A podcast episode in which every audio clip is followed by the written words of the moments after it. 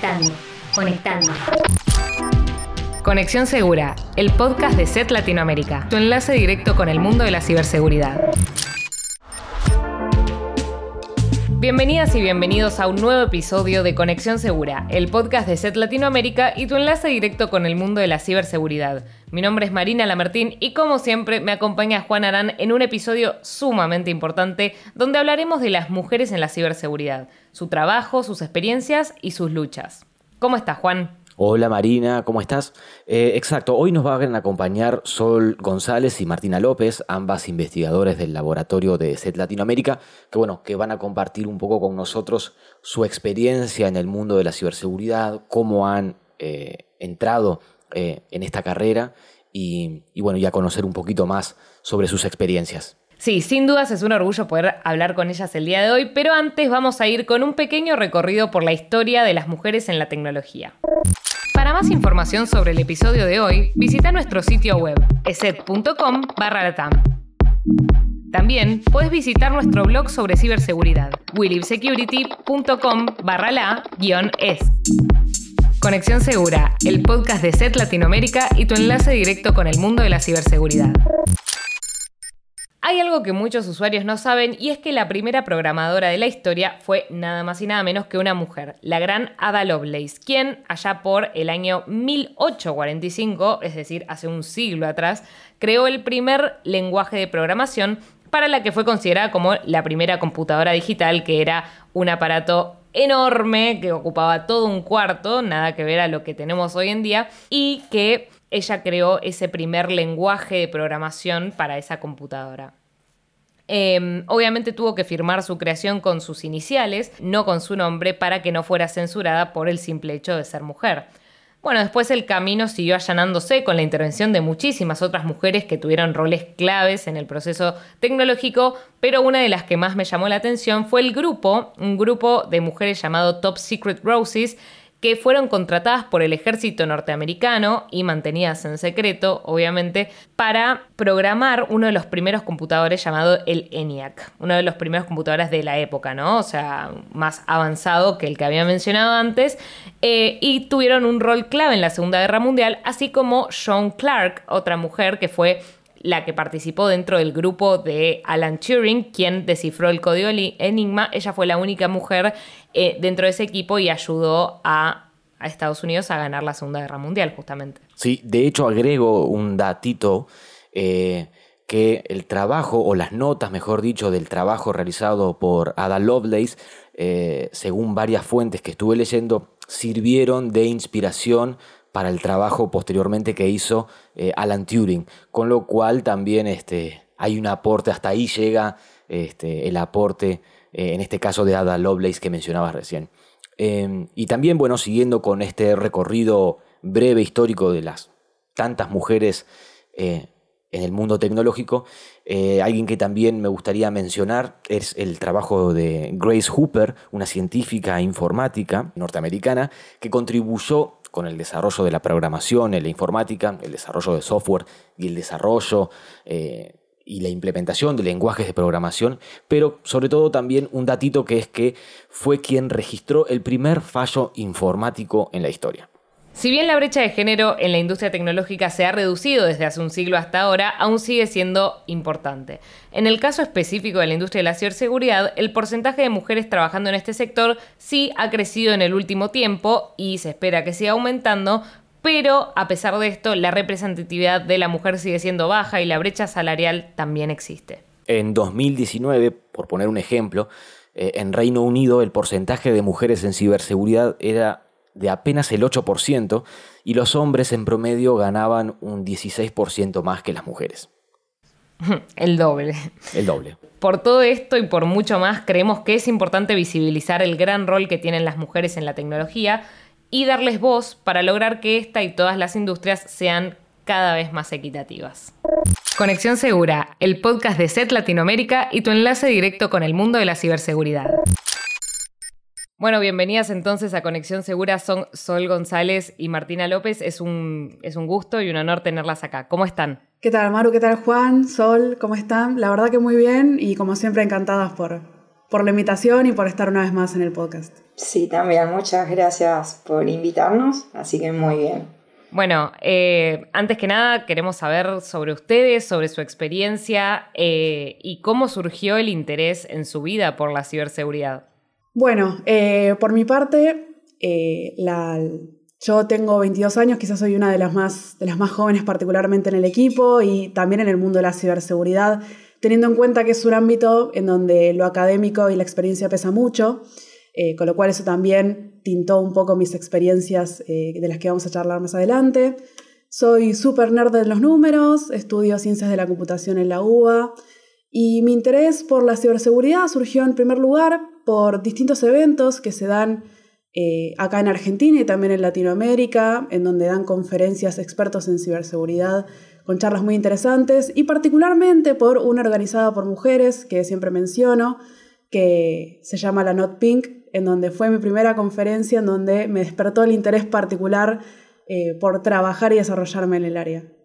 Bueno, de mi lado, eh, soy un poco más grande que Martu, tengo 27. Eh, también soy bastante estudiosa de los números y, y, demás. Me recibí como ingeniera en informática ya en el año 2019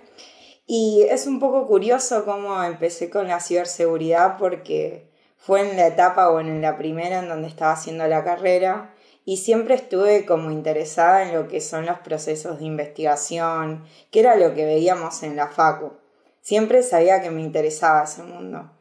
Em, y con una especie de, bueno, de ir como enviando CVs, viendo qué es lo que se, buscaba en lo que es el ámbito laboral, coincidí con una oferta eh, que justamente ahí fue mi primera eh, ingreso al mundo de la ciberseguridad y, y de ahí no paré. Es como que fue justamente mezclada las dos cosas, la parte de investigación y la parte, bueno, de informática. Así que de ahí siempre estudiando eh, y muy interesada. Y, si bien, bueno, la ciberseguridad como, eh, como área tecnológica, voy un poco más a, lo general, siendo eh, la rama tecnológica, la informática, un campo con, mayor presencia de hombres, ¿en algún momento supuso una dificultad para ustedes a la hora de decidir seguir esta carrera o alguna otra carrera tecnológica en sí? Particularmente en mi caso sí, no quizás tanto por el hecho de falta de oportunidades o falta de ofertas, sino que, y para poner un poco en contexto y quizás un ejemplo más claro, a mí siempre me gusta hablar de la representación en películas. Quizás la falta de representación en un personaje, ya sea por nuestro color de piel, por nuestro género, por las actividades que nos gustan, no significa que nosotros no podamos ser un superhéroe o no podamos ser el personaje principal de una película. Pero uno se tiende a empezar a preguntar por qué no hay personas como uno eh, en el lugar donde nos gusta. Y eso es lo que a mí me pasó también con el tema de la ciberseguridad. Que haya hombres no significa que las mujeres no podamos, pero te empezás a preguntar por qué no hay mujeres. Y ahí es donde uno se empieza a cuestionar si de verdad el ámbito está preparado para uno. Pero gracias al desarrollo y el cambio un poco que está sucediendo, sobre todo en esta generación, eh, de la idea de promover y resaltar a las mujeres dentro del ámbito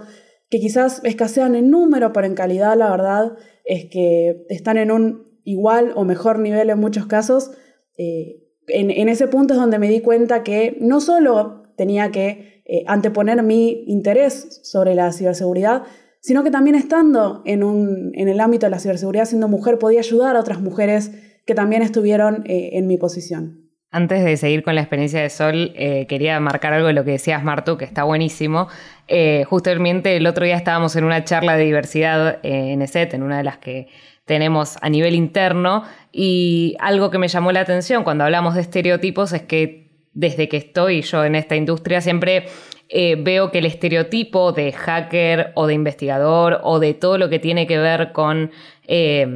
nada, la tecnología y la ciberseguridad es un hombre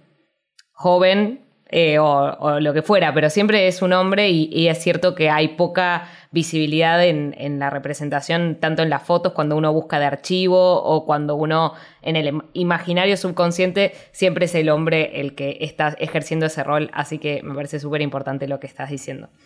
Sol, ¿cómo fue en tu caso? en mi caso, justamente como dije, empecé un poquito antes eh, en el mundo de ciberseguridad y realmente se ve mucha diferencia en cuanto a números de mujeres que están trabajando en ciberseguridad. Antes eran muy poquitas, realmente, por ejemplo, en una conferencia era fácil eh, como hacer un grupo de amigas porque mayoritariamente eran hombres dentro de las conferencias. Entonces, hoy de nuevo, en el ámbito de ciberseguridad, ya eh, trabajando acá desde SET, o sea, realmente me quedé sorprendida de lo que se veía hace tan solo cuatro años atrás y lo que hoy, hoy en día es, eh, y la verdad sorprende, es un montón y tal cual como dijo Martu, es buenísimo que, cada vez más mujeres se puedan ir sumando. Sí, es interesante. Eh, eh, por un lado, o sea, más que interesante, es muy positivo sentir que desde la percepción también de ustedes que han habido cambios, porque, bueno, uno siempre repasa un poco los números y si bien los números te dicen, por ejemplo, que hay una mejoría, pero uno siempre se queda con la realidad es que todavía eh, que haya una mejoría no quiere decir que están las cosas como deberían estar, ¿no? Eh, bueno, por un lado positivo y después me he quedado también un poco este, resonando eh, lo que hablaba este, Martu de, los estereotipos, que uno quizás cuando es niño, o en mi caso como hombre, no le presta atención a ciertas cuestiones y la importancia que tienen, sobre todo lo del tema de la representatividad. un poco haciendo este repaso un poco histórico de las mujeres y el rol en realidad. Eh, eso, la identificación que uno quizás la da por supuesto, o lo tiene, es algo que no cuestiona, pero la importancia que es que tiene la visibilidad inclusive para inspirar eh, a otros, ¿no? Nada, no tengo una reflexión al respecto, sino que, bueno, nada, era un poco confirmar eh, ese valor que quizás uno lo da ya por sentado, ¿no? O, o, mejor dicho, este, el valor de los estereotipos o de la imagen o de la representatividad en general. Bueno, incluso cuando, hablando un poco de la historia de las mujeres, eh, cuando me puse a investigar sobre las mujeres en la tecnología, me di cuenta de que muchos libros de historia o lo que uno estudia eh, en general no son mencionadas las mujeres, o sea, no esto de Ada Lovelace que fue la primera programadora es algo que me enteré porque me puse a investigar, no porque nadie me lo haya contado, eh, no, es algo que se, no, es algo que se enseña. y bueno, derivado de esto va la siguiente pregunta que es bueno, así ustedes eligieron entrar en este campo y, una vez que entraron, ¿sufrieron alguna otra dificultad? Eh, no sé, sentir que sus aportes no eran tomados de la misma forma o sentir que no tenía tanta validez su palabra o no sé, lo que fuera, eh, ¿sintieron algo de eso ya trabajando en esto? Por mi parte, en lo que es el ámbito laboral no tanto, si bien conozco, como bien mencionaba Sol, quizás gente más grande dedicada en el ámbito de la ciberseguridad, particularmente mujeres que sí lo sufrieron, pero sí en el ámbito académico. En el ámbito académico, eh, dentro del mundo de la informática, particularmente dentro, del mundo de la ciberseguridad, eh, hay una constante lucha de egos por quién sabe más o quién es más aplicado o quién es más inteligente. Y en muchos casos pasa que en estas discusiones, intercambios de ideas, eh, sin ir más lejos de eh, estar haciendo una suerte de brainstorming para resolver un ejercicio. Un, ejemplo quizás que puede ser bastante banal, sí se siente la diferencia o cómo es que los pares de uno toman eh, las opiniones de uno siendo mujer, justamente por esto de eh, la falta de mujeres en la ciberseguridad. Sí, tal cual. de mi lado noté lo mismo. En lo que fue la facultad, en la universidad, ahí justamente los profesores eh, mismos que estaban enfrente de las aulas era como que tendían a realizar, por ejemplo, algunos chistes que podían como de cierta manera reducir la intelectualidad de una mujer. Em, y a su vez también, por ejemplo, cuando se hacían trabajos grupales, es como que la mujer siempre tiene el estereotipo que como es más ordenada, eh, tiene que hacer, en vez de, por ejemplo, programar o ser más técnica, tener que hacer, por ejemplo, tareas mucho más eh, de orden, de, por ejemplo, de escribir todas las tareas que cada uno tiene que hacer. Eh, entonces muchas veces la mujer se reduce en, lo que es a veces el ámbito académico en eso. Y también eh, en otras experiencias laborales, pero que no tienen que ver con la ciberseguridad, por suerte, en eso hago ahí como algo a favor, un punto a favor, es que mm, sí tuve eh, jefes que justamente de nuevo ese mismo prototipo reducían a las mujeres a tener que hacer todas las tareas como administrativas en vez de, por ejemplo, darle el poder o la tarea de hacer algo más técnico, porque justamente reduciéndolo a las mujeres son más ordenadas, más detallistas, entonces eh, hay veces que luchar contra ese estereotipo eh, cansa también. Sí, eh, un poco vinculado con esto, ¿ustedes este, creen que existe una igualdad de oportunidades, por lo menos hoy, ¿no? Hoy hablaban un poco de que ha cambiado, ya simplemente comparando los últimos cuatro años,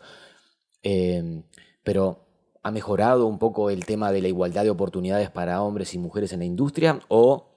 eh, todavía, digo, más allá de señales que, sí o que no, cómo lo, lo evalúan? Yo particularmente en cuanto al tema de oferta de oportunidades sí veo una mejoría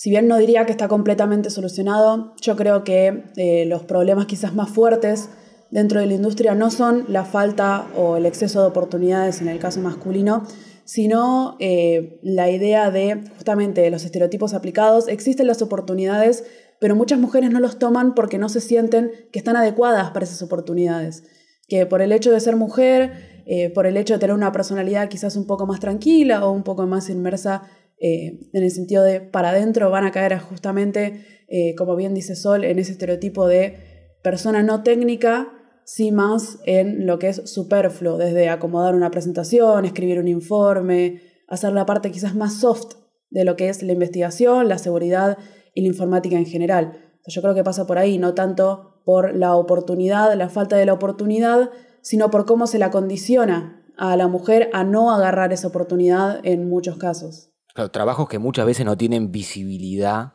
este, eh, para la afuera y que quedan algo más en, el interno, en lo interno y los créditos, por decirlo de alguna manera, o el trabajo como que no se termina reconociendo, porque quieras o no, va más allá del ego personal de decir soy yo que esté mi nombre, sino es un reconocimiento este, que como decía también Sol, me imagino, eso cala en el autoestima también en general y es cansador permanentemente tener que estar... Eh, algo que quizás, o sea, no voy a decir nada revelador, pero una cosa que a mí me llamó mucho la atención, me acuerdo, eh, hoy como editor aquí de Wii Security, o sea, trabajando, cuando empecé a trabajar eh, en la industria, me acuerdo de haber asistido a una conferencia que era un panel puntualmente que era de mujeres en ciberseguridad, ¿no? Y los participantes, o sea, la, la, audiencia, digamos, este, cuando las mujeres, por ejemplo, o las ponentes hacían, que eran, bueno, eran las protagonistas y estaban dando su testimonio, su experiencia, inmediatamente después habían este, en la audiencia hombres que pedían la mano no para hacer una pregunta, sino para profundizar lo que decían las otras personas. Es como la necesidad de, de tener que agregar algo sobre lo que decían ellas, y eso de por sí, y un chico, este, un poco hablando de esto de la generación, porque las personas que participaron o, tomaron la palabra en ese momento eran personas, bueno, 50 años por decir algo, y, un chico de unos veintipocos años levantó la, mano simplemente para poner en evidencia lo que estaba pasando en ese momento. Estuvo muy bueno cómo quedó explícito en el momento, inclusive este, las ponentes un poco, bueno, profundizaron un poco en eso y pusieron como un ejemplo, pero bueno, fue todo en tiempo real y verlo en el momento, que muchas veces este, son experiencias propias que las personas no lo, lo, tienen o, lo viven y después quizás no lo comparten, bueno, o quizás no sale a la luz en realidad, salvo, no sé, en fechas especiales o en, en, trabajos de concientización, pero bueno, fue el hecho de, de esta necesidad de hablar por encima de la persona, pero sí estuvo bueno como cómo se dio en ese contexto, ¿no?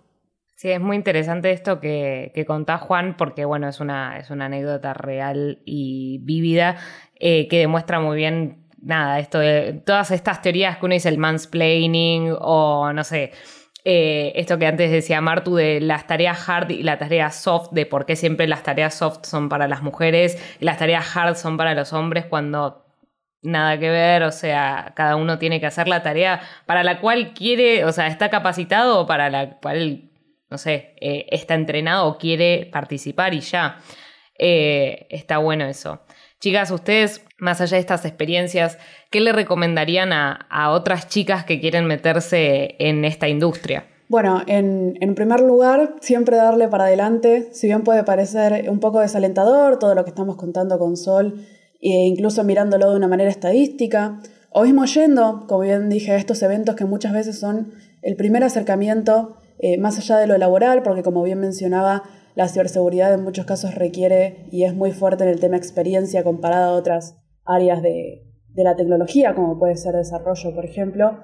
Eh, darle para adelante sin mirar mucho los números, encontrar comunidades que se desarrollan alrededor de justamente eh, mujeres y disidencias dentro de lo que es el ámbito de la ciberseguridad, que hay un montón, por suerte, y siempre con ganas de ayudar para conseguir recursos, eh, para poder aprender muchas veces también fuera de lo que es la universidad y hablar. Muchas universidades, ahora y en ella incluyo eh, la Facultad de Exactas de la UBA también lo tiene y lo está reforzando, tienen canales de denuncias para justamente este tipo de microviolencias, de como bien mencionaba Sol, un chiste de un profesor, un, quizás un aporte o un comentario pasivo-agresivo de un compañero ante un aporte tuyo un trabajo práctico, un jefe también, ya quizás yéndonos del lado académico y en el lado laboral, que un poco hace unos chistes medio, medio en broma, medio en serio sobre la capacidad que tenés como mujer para desarrollarte en la industria, es importante levantar la mano, porque si nadie levanta la mano puede parecer un hecho aislado, pero a la hora en donde uno empieza a hablar de estos temas con colegas, personas que conocen, dentro de las comunidades que mencioné anteriormente, uno se da cuenta de que no son hechos aislados, que suceden y en muchísimos casos también suceden por esta falta de comunicación y de poder levantar la mano y de tener un canal de denuncia donde decir esto no está bien y necesito una solución. Sí, tal, tal cual como dice Martu. Eh, para añadir nomás que todas aquellas chicas que estén interesadas, que no tengan miedo sobre todo a equivocarse porque están aprendiendo y no es algo que solo por género es tanto un hombre como una mujer se puede equivocar. Eh, y desde ese momento, o sea, el error es para aprender, como todo. Porque también he visto muchas chicas con ese miedo, también mencionando, eh, un poco retomando lo que dijo Juan, eh, las mujeres tenemos mayoritariamente un problema más de autoestima que capaz que un hombre promedio, ya es algo social. Em, y hay veces que sentimos como mujeres que tenemos que demostrar que estamos ahí por algo, además, justamente con, todos estos eh, eventos que contaba Juan, pero de nuevo, no tenerle miedo, eh, confiar en que uno está aprendiendo, que cada día se puede aprender un poquito más. Y también, como dice Martu, hay un montón de comunidades que ayudan a que cualquier chica que quiera ingresar en el ámbito de la ciberseguridad se sienta acompañada y que todas estamos constantemente aprendiendo y acompañándonos. Está buenísimo, chicas, esto que dicen. Y, y, bueno, obvio que corre para el ámbito de la tecnología, porque es el lugar donde ustedes son expertas, pero también para todos los ámbitos, porque lamentablemente el machismo está en todos lados y eh, tenemos que estar todo el tiempo rompiendo un montón de barreras, pero me alegra y me enorgullece mucho que ustedes ya hayan traspasado todo eso y, y que estén, nada, contentas con eh, su trabajo en la ciberseguridad, en la tecnología, todo, y alentando a, las chicas que tal cual, que se animen a meterse en esta industria y a cumplir lo que, lo que tengan ganas de cumplir y a seguir aprendiendo, porque de eso se trata. Sí, ojalá que eh, hablemos dentro de, no sé, otros cuatro años, poniendo como referencia lo que decía Sol, o menos, este, y que el cambio sea aún mayor, eh, porque muchas veces a mí me da la sensación, ¿no? Como que se habla mucho del cambio y nos conformamos muchas veces con algunas cosas que han mejorado, pero, pero la realidad es que es tanto en realidad lo que falta que es un poco injusto este, reconocer tanto un poco de cambio cuando todavía este, queda mucho por recorrer, mucho por cambiar, o sea, necesitamos que corra, eh, no sé si necesitamos que corra agua, este, como se dice, pero bueno, nada, la necesidad de que, de que esto siga yendo en esa dirección y ojalá que, bueno, en menos de cuatro años, como decía Maru recién, podemos estar hablando de que las próximas generaciones y también este, los que están hoy trabajando encuentren una no necesidad de este doble esfuerzo permanente que hay o, de lo que decían ustedes, un poco de que sea un poco más equitativo todo, ¿no? Como debería ser. Por mi parte, agradecerles la participación de ustedes, la verdad. Y, este, y bueno, nada, ha sido un placer. Sí, chicas, muchas, muchas gracias por haber participado del podcast. Si quieren dejar alguna última reflexión o lo que quieran, eh, nada, como ya dije, un honor tenerlas y, gracias por, por participar. Sí, por mi parte, bueno, primero muchísimas gracias eh, por tenernos nuevamente. Para mí siempre es un placer participar de estos, de estos podcasts. Y como última reflexión, y algo que me olvidé de mencionar anteriormente, es que si como mujer estás ahí es por algo. Muchas veces eh, para las mujeres en ciberseguridad caemos mucho en el síndrome del impostor. El estoy acá pero realmente no estoy tan capacitada o estoy acá porque todos creen que soy algo que no soy. Y la realidad es que si te pusieron en un lugar, ya sea en una compañía, ya sea en un año de una carrera, recibiéndote, eh, haciendo estudios mayores, es por tu propio esfuerzo, no porque o porque seas mujer y necesiten eh, llenar un cupo o porque les mentiste a todos y todos te creyeron, sino que no, que no duden de sus esfuerzos, sobre todo las mujeres que están eh, empezando, que ya están en la industria, que realmente se lo merecen. Tal cual. Y bueno, también muchas gracias eh, por invitarme. Y también como última reflexión de, de nuevo, que no tengan miedo en querer ingresar al mundo, por ejemplo, de la ciberseguridad, que es un mundo apasionante y que realmente espero, como dijeron, que en un par de años seamos cada vez mujer, más mujeres porque realmente lo necesita la industria. Y en la tecnología se necesita mucha diversidad. Si tenemos mayor diversidad vamos a tener más tecnología de punta. Entonces las invito a todas aquellas chicas que quieran eh, participar que se sumen, obviamente. Sin dudas la diversidad es un valor súper importante y bueno, se, eh, se, da muchas veces gracias a, mujeres como ustedes que eh, se animaron. Así que animarse a todas las chicas que están allá, chicas y disidencias, a meterse en la industria. Muchas gracias. Bueno, sin dudas, como nos decía Martina en la entrevista, no hay nada más importante que hablar. Solo hablando y pudiendo poner en la mesa este tipo de temas eh, se va a poder buscar soluciones a estas eh, inequidades o estas desigualdades dentro de esta y todas las industrias. Em, es muy importante que todos los sectores, el público, el privado y las empresas y las personas desde su casa em, puedan darle importancia a estas temáticas, ya que la diversidad para mí hace a la fuerza. Sin dudas, eh, un mundo diverso es un mundo mejor. Así que les recordamos a todos los usuarios, todas, todos, que pueden leer sobre las novedades de las amenazas y el panorama de la ciberseguridad en willipsecurity.com barra la guion es. Eh, y como siempre les decimos, antes de despedirnos, invitarlos a seguirnos en Instagram, Facebook y Twitter. Nos pueden encontrar como ESETLA y en LinkedIn como ESET Latinoamérica. Gracias por estar del otro lado y habernos acompañado en un nuevo episodio. Nos vemos entonces en el próximo episodio de Conexión Segura, el podcast de ESET Latinoamérica y tu enlace directo con el mundo de la ciberseguridad.